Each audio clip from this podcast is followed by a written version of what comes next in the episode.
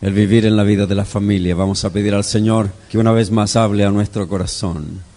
Señor, bendecimos tu nombre. Te damos gracias por todo lo que tú has hecho en nuestra vida. Te pedimos, Señor, que en tu inmenso amor y misericordia seas tú el que de una forma maravillosa una vez más toque nuestro corazón. En mis hermanos y en mi vida tenemos una inmensa necesidad de aprender más de ti. Señor, una vez más te pedimos que tú sanes heridas, bendigas la vida de aquellos que están en conflictos y aflicciones. Y te pido, Señor, que los padres y madres y los hijos determinen vivir para tu gloria, guardados por tu amor, bendecidos, Señor, por tu palabra. Gracias por este tiempo que nos has permitido Señor, una vez más, habla a nuestro corazón. En el nombre de Jesucristo, nuestro Señor, oramos. Amén. Tomen asiento, hermanos.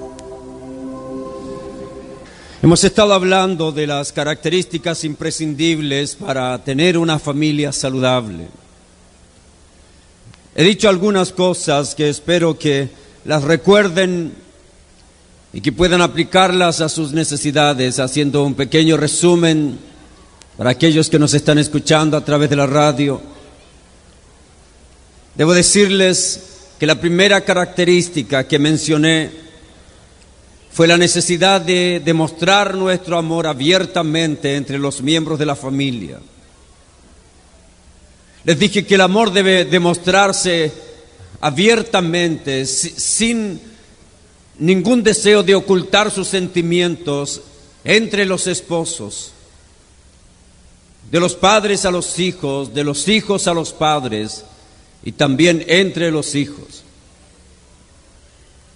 Les hablé también que la segunda característica de la vida de la familia saludable es cuando existe respeto por las personas, respeto por las diferencias, donde se aceptan tal como son, que haya respeto por la propiedad privada, respeto por las opiniones, Así nos desarrollamos como familia.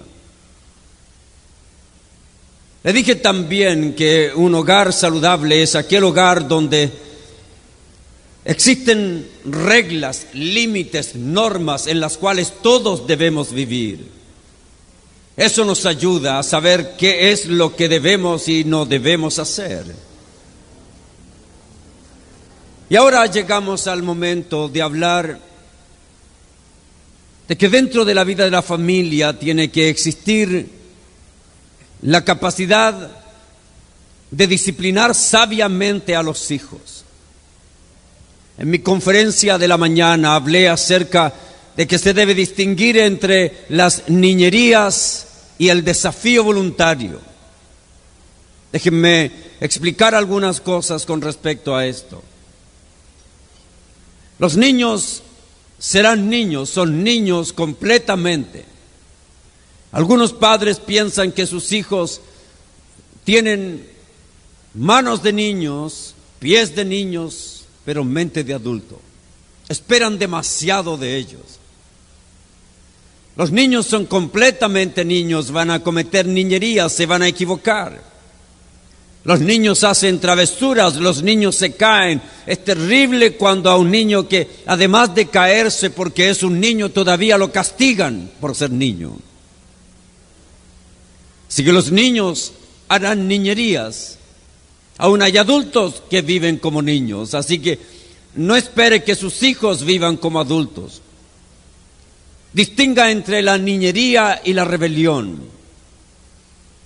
La rebelión es un acto por medio del cual el niño, conociendo lo que debe hacer, habiendo sido establecido las leyes y límites que les dije anteriormente, conociéndolos bien, los desafía.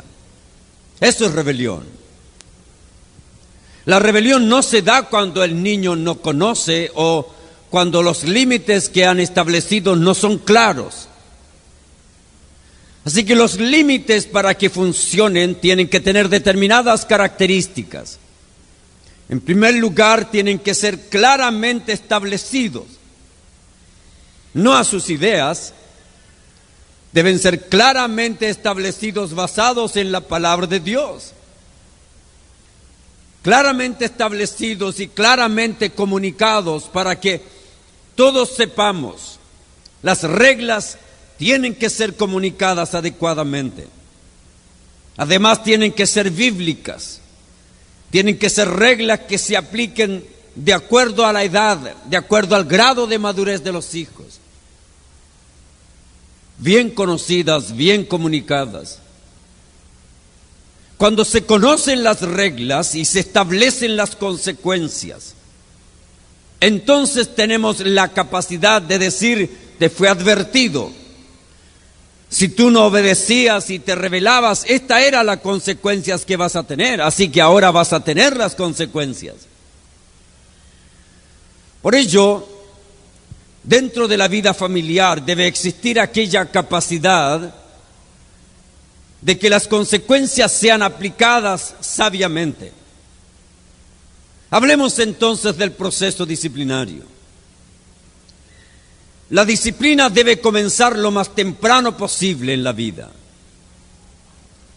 No demore en comenzar. Comience a disciplinar a su niño aun cuando es un bebé. Hay madres que acostumbran mal a sus hijos. Un pequeño bebé ya las maneja. Hay madres que se creen muy buenas madres porque se levantan 20 veces en la noche. Está disciplinando mal a su hijo. Si es que su niño está bien atendido, si es que está limpio, si es que está seco, si es que ha comido bien, si es que tiene el ambiente adecuado, si no tiene nada que le hiera peligroso a su lado, si que está bien abrigado o está lo suficientemente ventilado, el niño debe estar descansando, si es que no está enfermo. Así que en su gran mayoría los niños aprenden a manipular a sus madres aún desde chiquitos. Muchas creen que son buenas madres porque le atienden muchas veces en la noche. A menos que su niño sea un bebé prematuro, y necesite que le dé de comer cada ciertas horas porque esa es la indicación médica para que se recupere, a menos que eso sea una verdad, su niño debe dormir determinadas horas. Eso le puede instruir su médico, no hay nada de malo en preguntar si no tiene idea de cuál debe ser el proceso de desarrollo, los médicos lo conocen. Hay libros que indican qué se debe hacer, los horarios que deben tener. Muchos de los problemas de los padres y de las madres, mucho de su cansancio se debe a la falta de organización en su hogar. Así que por ello tiene que aprender a organizar su hogar. Un niño comienza a manipular desde muy pequeño. Él estaba contento allí en su vientre, no tenía que hacer nada Usted lo alimentaba, estaba en el ambiente propicio y de repente se le ocurrió echarlo para afuera. Así que no le gusta para nada. Y cuando sale quiere seguir él, que todo gire en torno a su mundo. El niño nace como un salvaje. El niño no sabe nada de reglas de educación. No sabe nada de reglas de convivencia. El niño no sabe nada de idioma, no sabe nada de nada. Así que si usted, aunque sea peruano, le lleva a vivir a su hijo al Japón y comienza desde chiquito a aprender solo japonés, va a hablar japonés.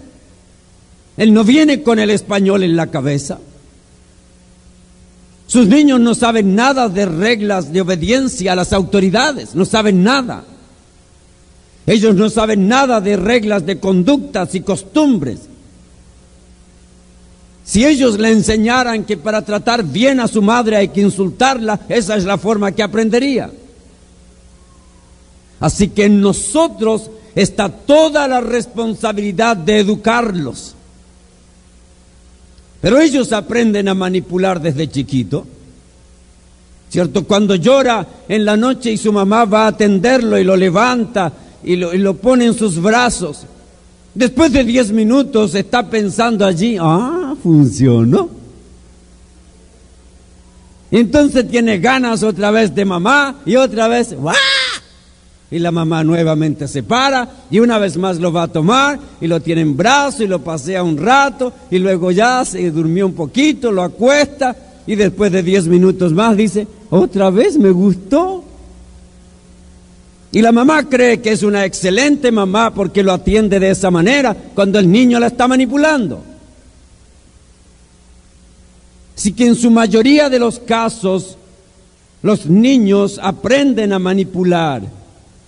Así que le digo a menos que tenga una enfermedad. Nosotros tuvimos un hijo que nació de ocho meses. Nació pesando dos libras y media. Así que tuvimos que cuidarlo. No teníamos dinero para... Lo sacamos de la incubadora, ya lo llevamos a la casa. No teníamos dinero.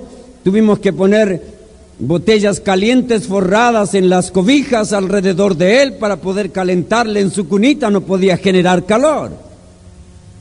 Necesitaba comer a cada rato. El médico le dijo a mi esposa que cada cierto tiempo le dé el seno, así que tenía que hacerlo. Ya no era su opción, no era manipulación. Había que alimentarlo para que vaya en su proceso de desarrollo rápido. Y después de muy poco tiempo ganó su peso estaba pesando lo que debía, pero quería seguir mamando. Ahora había que cambiarle el horario. Y naturalmente a quien le gusta que después de estar chupando leche de su mami cada dos horas, ahora le digan, no señor, ahora cada cinco. No le gustó, se enojó, lloró. Pero no son los padres los que establecen no son los hijos los que establecen las reglas de orden del hogar, sino los padres. Así que hay que enseñarlos y disciplinarlos, hay que enseñarlos desde pequeño. La Biblia dice que debemos comenzar lo antes posible a disciplinar nuestros hijos. Entonces, para unos niños la disciplina va variando. No es lo mismo disciplinar a un bebé, no es lo mismo disciplinar a un infante, no es lo mismo disciplinar a un niño, no es lo mismo disciplinar a un adolescente, no es lo mismo disciplinar a un joven. Tiene que ir variando su sistema. Así que mientras va variando su sistema, va aprendiendo usted que el niño tiene determinadas etapas de crecimiento. Así que comienza temprano comienza a educar a su niño, le comienza a dictaminar los horarios de comida que va a tener. Usted manda con el horario de dormir. Y luego va creciendo y el niño comienza a investigar y quiere tomar los, los adornos y jugar con ellos. Y él cree que las perillas de la radio es para jugar y tiene que enseñarle que no es para jugar, es la disciplina que usted impone. Es su conocimiento el que le va a enseñar al niño. Le va a enseñar que el control remoto del televisor no es para jugar. Si usted le permite, entonces va a seguir haciéndolo. Le va a enseñar que hay peligro. El niño no tiene idea de peligro. Él no sabe que se va a quemar, él no sabe que se puede caer, él no sabe que se va a cortar. Es usted que tiene que decirle lo que no debe, aunque llore. Así que es un proceso disciplinario con ellos. Empieza temprano en la vida y luego van creciendo los niños. Y cuando van creciendo van aprendiendo nuevas cosas. Aprenden a engañar. Nunca le di una clase a mis hijos de cómo mentir. Usted tampoco nunca se paró frente a ellos, le dijo, a ver hijo, les voy a enseñar a mentir. ¿Quién le enseñó? El mal viene con ellos. El mal viene con nosotros por nuestra naturaleza pecaminosa. El bien hay que enseñarlo. Esa es la diferencia. Así que al niño hay que enseñarle desde pequeño el bien. Él va a querer maltratar a su esposa, va a querer maltratar a su madre, va a querer maltratar a su padre. Allí están los padres para decir, esto no es permitido. No se consigue nada con gritos, no se consigue. Los niños aprenden a manipular. Así que cuando ellos, Usted va con ellos al supermercado y anda comprando y entonces el niño quiere que le compre alguna cosa y se pone a llorar. Él dice, yo quiero ese chocolate. Y usted le dice, no, ya cállate, no te voy a dar nada. Y sigue con él caminando, no, yo quiero ese chocolate. Te dije que no te voy a dar nada. Y allí ve un policía, mira, ahí viene el policía. ¿Qué culpa tiene el policía? Déjelo tranquilo. Los padres empiezan a, a negociar con el niño. No, no te voy a dar nada, ya cállate, mira, le van a echar fuera del supermercado. ¿Qué tiene que ver el supermercado? Mira que el policía allí, ese gordo grande que está allá, ¿qué tiene que ver el policía? Ese es un sistema de negociación inapropiada. Usted tiene que decir, no, no te lo voy a comprar. Y cuando su no cuando usted dice un no, tiene que ser no. No piense no, pero tal vez más adelante te lo compro. Y después que gritó, y después que lloró y se tiró al suelo, entonces usted va, le compra el chocolate. Y el niño dice, ah, esa es la técnica, ¿no? Así que el niño aprende. Y después cada vez que va al supermercado, grita, llora. Y usted, no, no, no, él sabe ya, ¿en cuál, ¿en cuál no va mi mamá? Va como en el quinto, creo que al décimo me lo compra. ¡Ah! Sigue, ya sabe el sistema. Así que tiene que aprender a poner un sistema. Nosotros aprendimos con nuestros hijos esta lección. Aprender a decir sí cada vez que sea razonable para que cuando digamos no, nuestro no sea aceptable. Es decir, antes de decir no, porque hay padres que la primera respuesta que tienen es no. Eh, mamá, ¿puedo? No, todavía ni le dicen nada, es no. Hay padres que tienen cara de no, todo es no. Entonces los niños, ellos saben que después de cuántos no su padre le va a decir sí. Así que tienen que aprender a ser consistente de que cuando su no es no, es porque usted lo pensó bien. Papá, ¿me das permiso para salir a jugar? No.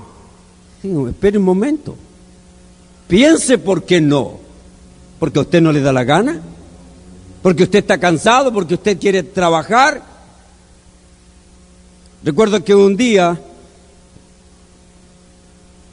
nosotros vivíamos en Estados Unidos y, y volvimos a Ecuador y cuando estábamos en Estados Unidos compramos una carpa y salíamos a acampar con mis hijos y allá habían lugares donde uno paga por un espacio y tiene baños al lado y tiene todo bien organizado. Así que salíamos a acampar con ellos. Cuando fuimos a Ecuador nos llevamos la carpa. Y después de un tiempo que estábamos en Ecuador, mis hijos se acordaron que teníamos una carpa. Entonces dijeron un día, papá, ¿qué te parece si vamos a acampar? Entonces mi primera respuesta fue no. Le dije, no, es que aquí en Ecuador no hay esos lugares donde vas con tu carpa y tienes todo bien preparado y baños y donde bañarte. ¿Dónde vamos a ir a acampar a cualquier lugar? No, no se puede, mejor no. Después de un tiempo, vivíamos en las afueras de Quito, una casa grande, un patio grande, y un día los hijos se, hablan conmigo, me dice, papá, se nos ocurrió una idea. Queremos poner la carpa en el patio de la casa. Le digo, ¿usted es tan loco? Si la carpa es para ir a acampar al campo. Entonces, después de un tiempo, mis hijos se le ocurrió otra idea brillante. Entonces me dice, papá, ¿qué tal si aquí en la sala grande armamos la carpa adentro? ¿Están locos si las carpas es para afuera? Siempre no. ¿Por qué no decir sí? ¿Por qué no buscar la razón apropiada? Cuando su hijo le dice, papá, quiero salir a jugar. No, un momento, piense. Piense.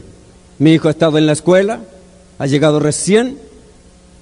Está bien, hijo, ¿qué tal si sales una hora? Piensen si es razonable o no. No llega y diga no porque no. Aprenda a decir sí cada vez que sea razonable para que cuando diga no, su no sea aceptable. Así que piense antes de decir no. Lo que tenemos que castigar entonces y disciplinar es el acto de rebelión de los hijos. El acto de rebelión es el acto de ir en contra de un mandato, de una prohibición. Hablemos del proceso de disciplina. Primero, nunca castigue públicamente. El castigo debe ser realizado en privado. Aun cuando esté en un supermercado, vaya al baño y hable con su hijo. Salga a un lugar privado, no, no castigue en público. ¿No le parece horrible a esas madres que andan peleando con sus hijos, discutiendo, tirándole el pelo a las orejas? Es, es inapropiado. No haga eso. Así que busque un lugar privado, espere a que llegue a su casa y cuando prometa, muchas madres y padres viven prometiendo, verás cuando llegue a la casa. Pasaron dos horas, llegaron a la casa y ni hizo nada, entonces el hijo ya sabe. Todas las veces que me dice que va a llegar a la casa no hace nada. Así que tiene que aprender a ser consistente. Nunca discipline en público. Busque un lugar privado. Segundo, nunca discipline a la rápida, inmediata o automáticamente. No es disciplina dar un golpe a mansalva al hijo. Hay algunos padres creen que mientras más le golpee el hijo más va a aprender. Mentira. Cada individuo tiene la posibilidad de establecer un mecanismo de defensa. Por ejemplo, si usted comienza a andar a pies desnudos por la calle, después de un tiempo no va a necesitar zapato. Se acostumbra a su pie.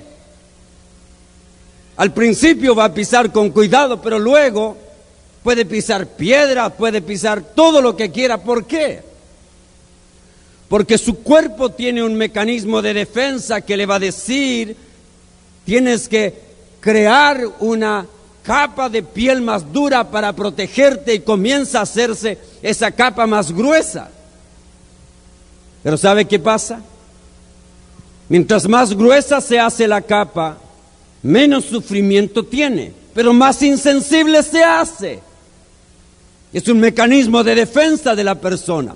Así que los padres que viven pegándole a sus hijos, haz esto allí, no, eh, córrete para allá, ya no hagas nada. Y viven golpeándole, ellos creen que su hijo va a obedecer más. No es verdad. Su hijo se acostumbra al golpe, hace algo y ya sale, ya está esperando, ahí viene mi mamá para pegarme. Le pone la cabeza ya, no le hace ni caso. Se acostumbra al golpe. Así que los golpes, los tirones de orejas, los tirones de pelo, esos no enseñan. El castigo físico tiene que ser el final de un proceso. No es el primer acto, es el último acto de un proceso disciplinario. ¿Cómo se llega al castigo físico? Primero, en el proceso deben existir claros límites, que el niño sepa lo que usted va a castigar. Por ejemplo, tiene que tener horarios en que el niño se va a acostar. Si tiene un horario de que sus niños se acuesten y no se acuesta, ese es un acto de rebelión. Si usted ha establecido que después de llegar de la escuela tiene una hora para jugar y luego tiene que entrar a hacer sus tareas, y el niño se pasa de esa hora, entonces es un acto de rebelión. Pero si usted no tiene orden, si usted a veces un día le permite jugar, al otro día no le permite jugar, si un día está encima para que haga las tareas y el otro día no, el niño no sabe el sistema. Tiene que tener un sistema. Mi esposa a mis hijos desde muy pequeñito les enseñó un sistema. Mis hijos sabían que podían jugar con ella un tiempo. Ella se dedicaba a hacer las cosas que tenía que hacer, en determinado tiempo del horario de su día se detenía y dedicaba 15 minutos, media hora. Eso es orden. Para jugar 15 minutos. Se acabaron los minutos y los niños sabían que ahora era tiempo de que la mamá volvía a hacer sus deberes. Y luego de comer, los hijos sabían que después de comer era hora de la siesta. Tenían que dormir los niños. A ningún niño le gustaba al principio, pero luego aprendieron la disciplina, porque los niños aprenden la disciplina en la constancia del padre. No es que usted le va a decir, ok, a partir de este momento a las 3 de la tarde va a ser la siesta y el día, siguiente día el hijo a las 3 de la tarde se va a ir a acostar. No, es disciplina de los padres. Por eso los límites, los reglamentos, las normas son difíciles de aplicar porque exigen una participación activa de los padres. Entonces cuando usted tiene esa disciplina, esos horarios, y los niños se rebelan, esos son actos de rebelión. Cuando tiene claro los límites y los niños han roto aquel, aquel, aquella orden, el siguiente paso son las exhortaciones. Primero tiene que exhortar a los hijos. La exhortación es el acto del padre de mostrarle un camino mejor. La exhortación no es un grito. Hay madres que creen que sus hijos van a aprender a los gritos. Entonces se se planifican así, todo el día es, oye, muévete acá, ya hazme esto otro, nunca me ayuda, ya lava los platos. ¿Se imagina usted que vaya a un trabajo y la contraten? Y le digan, señora, usted está contratada para ayudarme. Usted comienza a trabajar, ya muévete, pues, ya muévete para acá, ya, no la ven, deja eso allá. ¿Se imagina que la traten así todo el día? Usted no tiene ningún ánimo de hacer las cosas. Así que tiene que establecer formas, establecer tareas específicas. Muchos hijos no aprenden a ayudar a sus padres porque es todo un día de órdenes. En vez de, decir 20 órdenes al día, eh, encargue una tarea específica. Por ejemplo, si usted tiene niños de 6, 7, 10 años, le va a encargar una tarea de acuerdo a su edad. Si tiene un niño de 8, de 10 años, le va a encargar todos los días, esta es tu labor, es ordenar tu cuarto y limpiar este lugar de la casa. Ese es todos los días su responsabilidad. No es hoy limpia aquí, mañana limpia acá, ahora es esto, una hora más tarde, oye, ven a ayudarme. una... Es un desorden, a usted no le gustaría que lo traten de esa manera. Pero si le asignan responsabilidad y exige esa responsabilidad a determinada hora, le da la libertad al hijo para que aprenda a tomar decisiones sabias. Así que lo primero que va a hacer es exhortación. El niño rompió una regla y es exhortación. A los niños les encantan los límites aunque por un momento le moleste. El doctor Dawson relata la experiencia de un padre que un día estaban sus hijos jugando en la calle. Y él estaba mirando por la ventana y veía que sus hijos a cada rato cruzaban la calle. Él había salido a decirles, no quiero que crucen la calle. Los niños no habían obedecido, así que salió con una tiza blanca y marcó la orilla de la vereda con tiza blanca. Llamó a sus hijos y le dijo, el que cruce de esta línea blanca va a ser castigado. Después de un momento entró a la casa, miró por la ventana estaban sus cuatro hijos parados en la línea. Los hijos aprenden con límites claros. No de órdenes. Quiero que te acuestes temprano. ¿Qué es temprano? Para ustedes las nueve de la noche, para su hijo las dos de la mañana. Así que, ¿qué es límite? Tiene que ser claro. Quiero que te acuestes temprano. No, quiero que te acuestes a tal hora. Lleguemos a un acuerdo. Y cuando es pequeño, usted establece, este es el horario en que debes. No trate de acostar a sus adolescentes a las nueve de la noche. No trate de acostar a los niños tarde. Hay tremenda dificultad en madres que no tienen horarios para sus hijos. Así que primero parta con exhortación. La exhortación es mostrarle un camino mejor. Eso es lo que significa exhortar. Para nosotros, lamentablemente, el sinónimo de exhortar es regañar, no es así. La exhortación es mostrar un camino mejor. Entonces muéstrele al hijo en su primer acto de rebelión que hay un camino mejor para obrar. Esa no es la manera de hacerlo. Si el niño insiste en su acto de rebelión, va a tener que pasar a la segunda etapa. recordarle las consecuencias. Decirle si tú rompes esta regla que hay en la casa, si vuelves a acostarte más tarde de lo que te he dicho, van a haber consecuencias. Entonces viene la tercera etapa, cuando viene la pérdida de privilegios. Todos nuestros hijos tienen privilegio. Tienen el privilegio de ver televisión, tienen el privilegio de salir a jugar fútbol, tienen el privilegio de jugar con sus amigos. Así que cuando insiste y pasa a la siguiente etapa, lo que tiene que hacer es quitarle privilegios. Muy bien, Señor, usted sabe que el sistema de esta familia es que si usted no hace lo que debe, lo primero que va a recibir es una exhortación. ¿Recuerda que la semana pasada le exhorté? ¿Cuál es el siguiente paso ahora?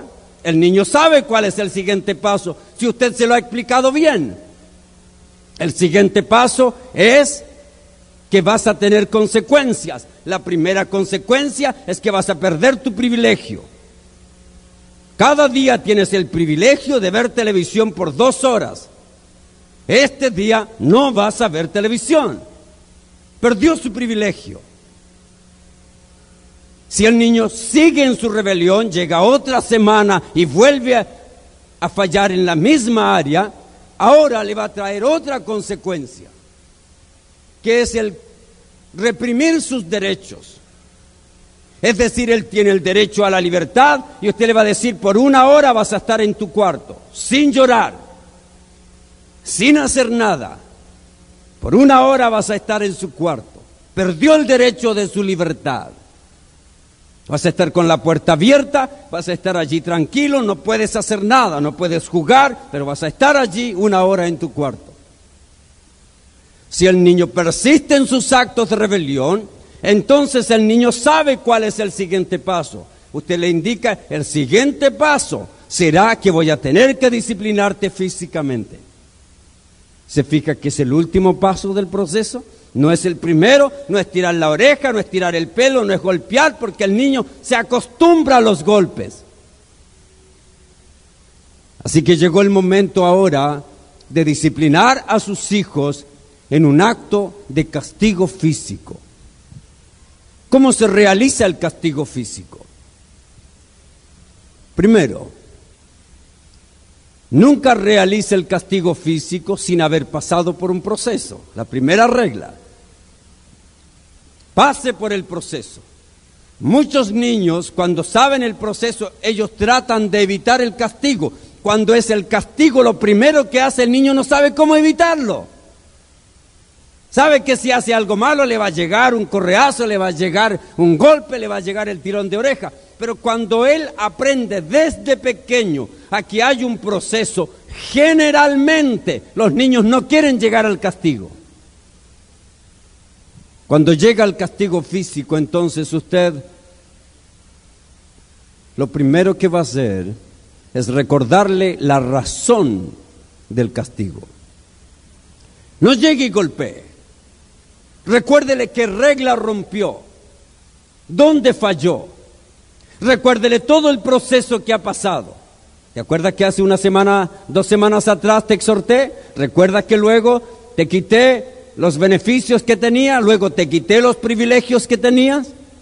¿Te quité los derechos que tenías?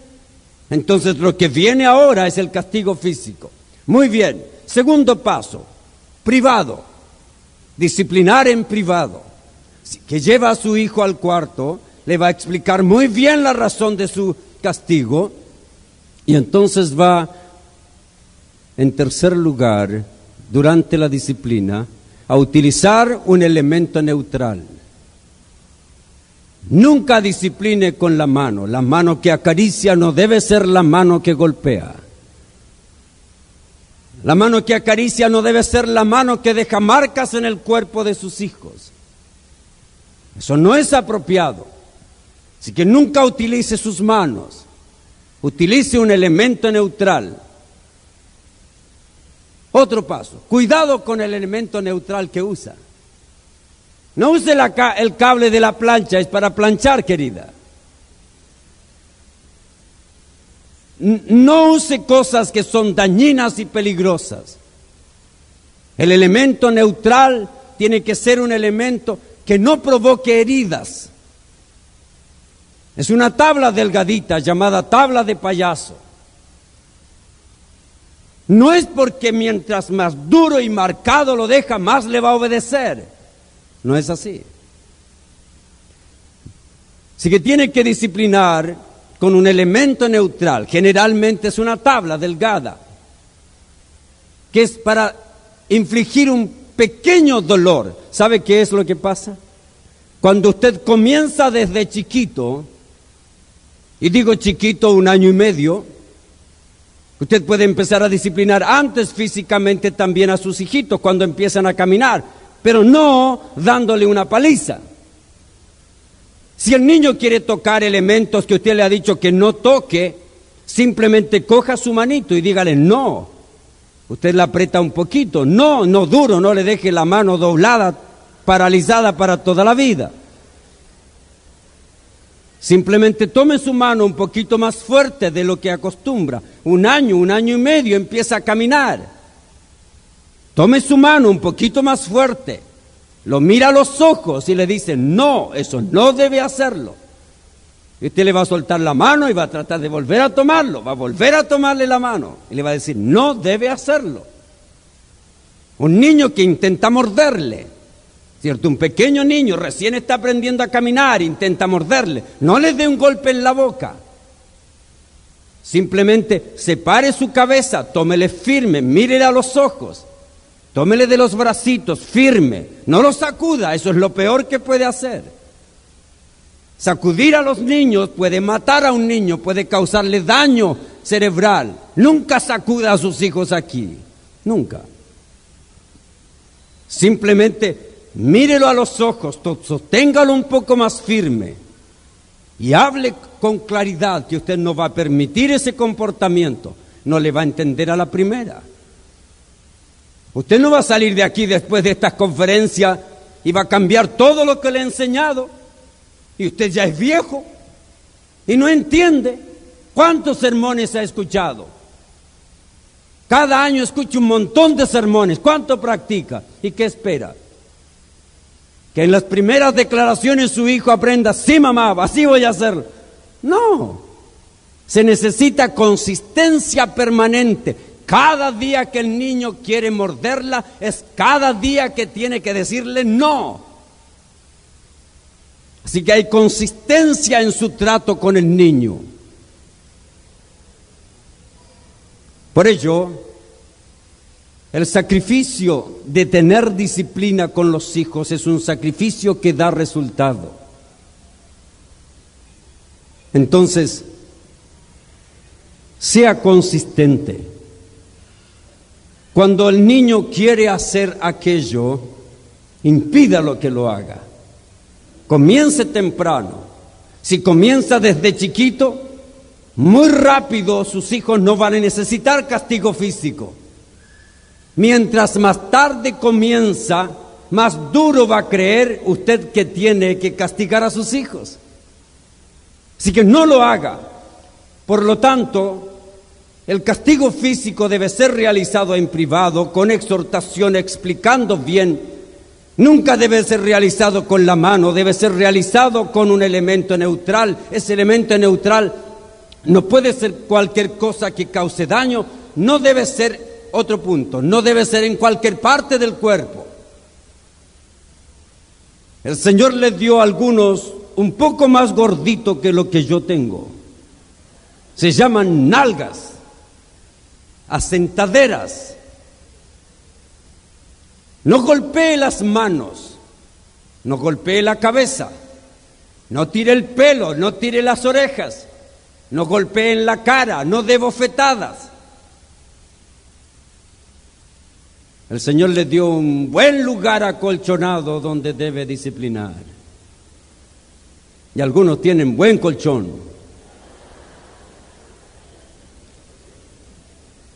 Así que no discipline con la mano, utilice un elemento neutral y realice en el lugar que debe.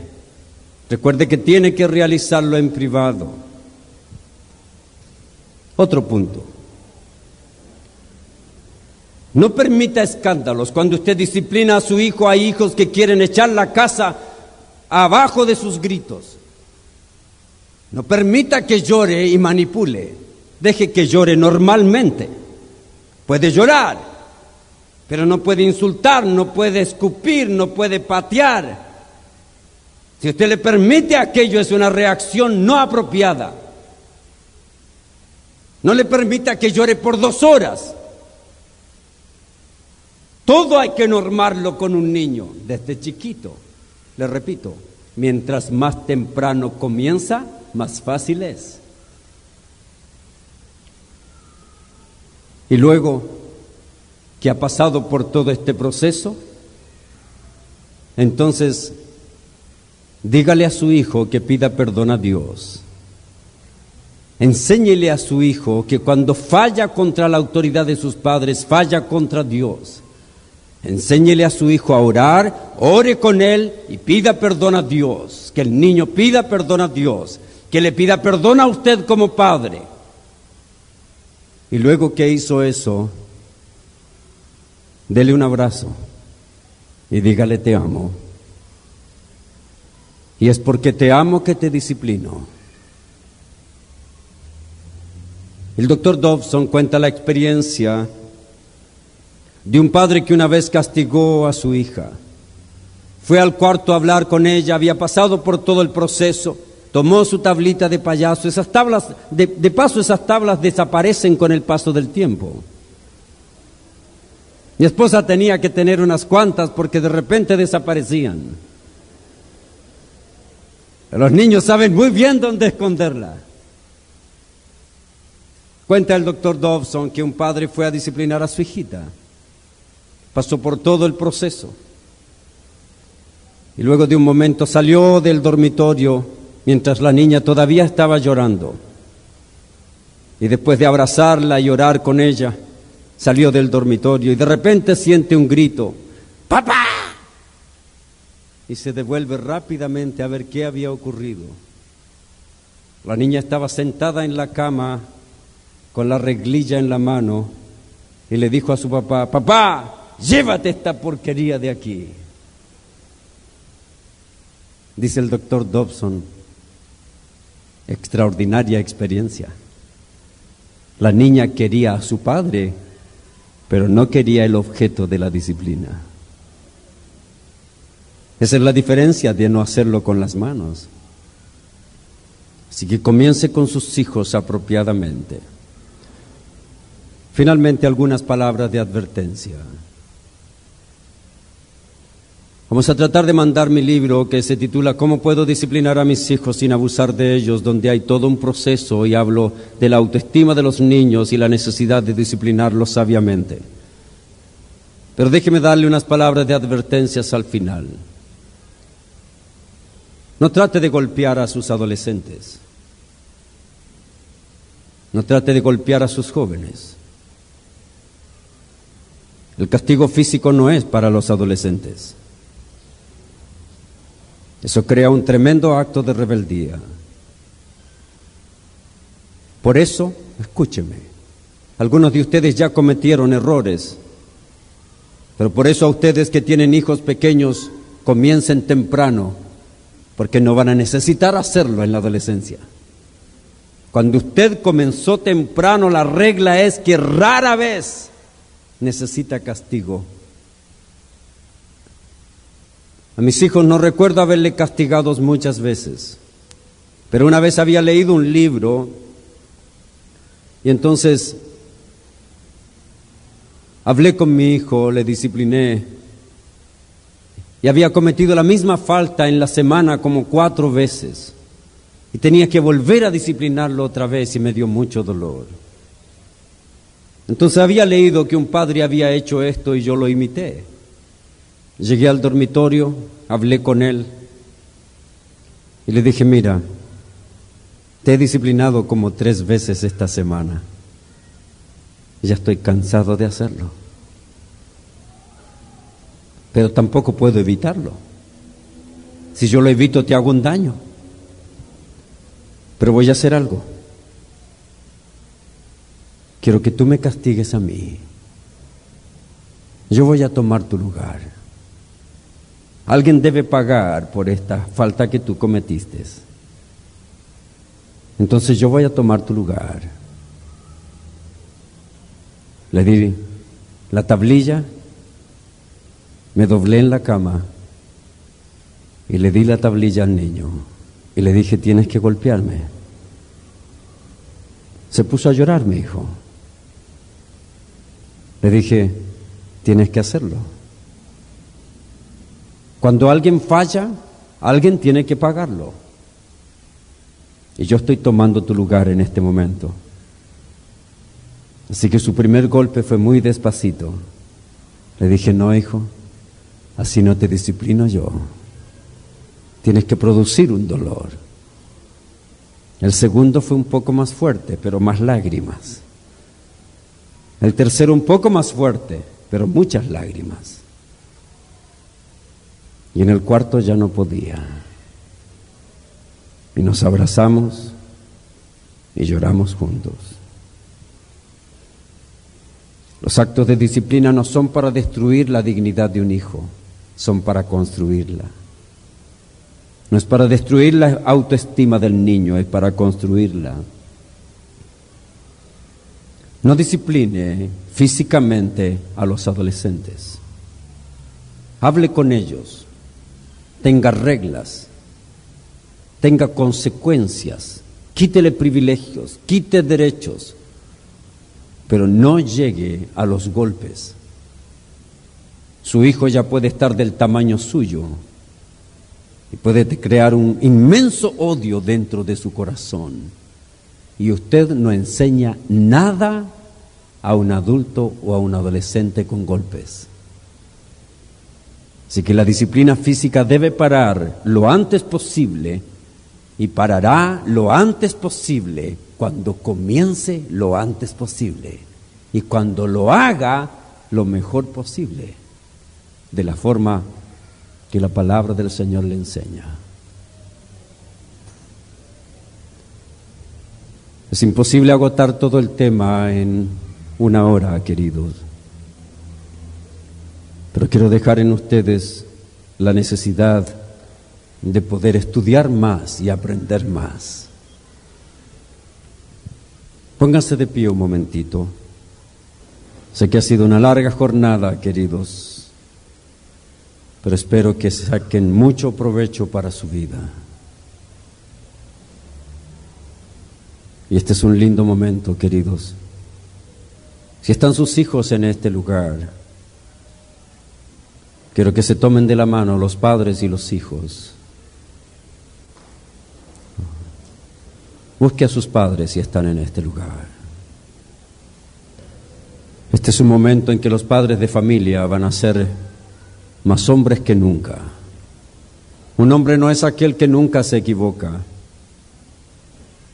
Un verdadero hombre de Dios es aquel que admite sus errores. Usted no es menos padre cuando admite su equivocación, usted es mejor padre que nunca. Hay un terrible error en la mente de muchos padres que no quieren admitir sus errores, creyendo que sus hijos lo van a ir respetar. Al contrario, déjeme decirle esto, los hijos odian vivir con los padres que se creen perfectos. Ellos saben que ustedes no son perfectos. Y cuando ustedes actúan como si lo fueran, odian eso. Porque ellos se dan cuenta de sus imperfecciones y quieren que haya un padre y una madre que sea capaz de decir, hijo, me equivoqué, perdóname. Algunos de ustedes como padres, al igual que yo, se han equivocado. Han dejado marcas en sus hijos. Ahora sus, tal vez sus hijos ya son más grandes que usted. Y usted cree, no, ya todo pasó. No, no ha pasado nada, querido. El perdón es la clave en el proceso de sanidad emocional. Mientras no haya perdón, no hay sanidad. Y algunos de ustedes se equivocaron por ignorancia, igual que yo. Pero hoy tiene la oportunidad de mirar a los ojos a sus hijos, a sus hijas. Usted papá y mamá, mirar a los ojos a sus hijas, a sus hijos y decirle, hijo, perdóname.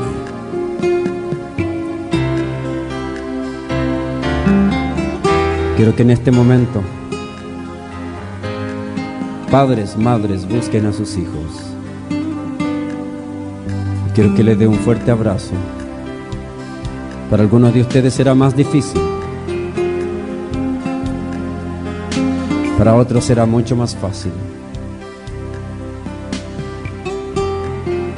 Pero déle un fuerte abrazo a su hijo.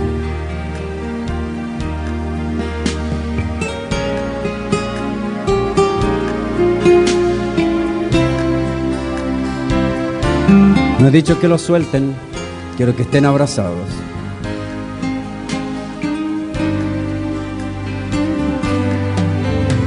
Usted puede pensar que este es un acto innecesario, pero delante de la presencia de Dios esto es indispensable.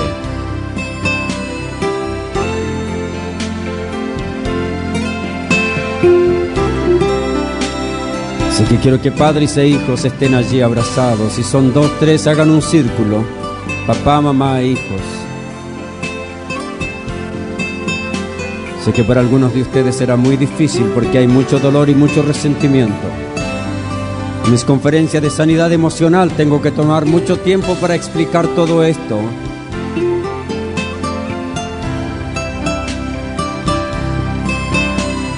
Pero que en primer lugar quiero que el Padre, si está presente, le pida perdón a sus hijos por los actos inapropiados que ha tenido. Dígale con claridad, no diga perdóname porque he fallado, dígale perdóname porque te he golpeado, porque he hecho esto. Dígale con claridad, con nombre y apellido, bien claro.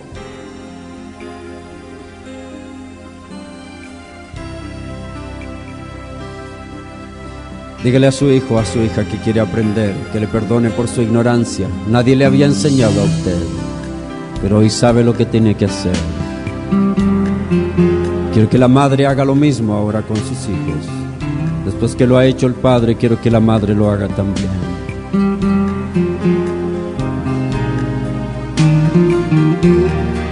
Y ustedes hijos, estoy seguro que ustedes también han fallado. Este es un momento de decirle a los padres también, perdóname. Algunos van a tener que llegar a su casa y escribir una carta a su padre que está lejos. Otros tendrán que escribir a sus hijos que están lejos, hacer una llamada telefónica. Es maravilloso sacar las cargas de pecado de la vida de uno, querido. Es aprender a vivir en libertad. Algunos de ustedes tendrán que llegar a su casa y abrazar a sus hijos que no tienen idea lo que ha pasado con usted. Van a tener que explicar, querido hijo, he aprendido nuevas cosas, te pido perdón porque he fallado. Eso es un buen momento, querido, para tener un momento de cercanía. Permítame orar, queridos. Señor, gracias por la sanidad que ha ocurrido en esta noche entre muchos padres e hijos, en muchos hogares. Algunos también que están escuchando a través de la radio. Algunos que verán este video, escucharán esta grabación, tendrán que hacer lo mismo. Señor, tu palabra no vuelve vacía y solo tendrán buenos resultados y bendición aquellos padres e hijos que han obedecido y han comenzado su camino a la restauración. Señor, bendice estas familias y permite que este abrazo y este perdón sea el inicio de un camino más limpio, más hermoso, más lleno de ternura, más lleno de sabiduría. Bendice esta congregación, las visitas, las personas que nos escuchan, los líderes. Señor, te doy gracias por este tiempo en que hemos abierto tu palabra y hemos escuchado el consejo de tu voz. En el nombre de Jesucristo nuestro Señor oramos. Amén. A ti pues, hijo de hombre, te he puesto por atalaya la casa de Israel, y oirás la palabra de mi boca, y los amonestarás de mi parte. Ezequiel 33, 7. atalayafiel.com Desde Denver, Connecticut, estás escuchando tu emisora Jesús es el Camino Radio.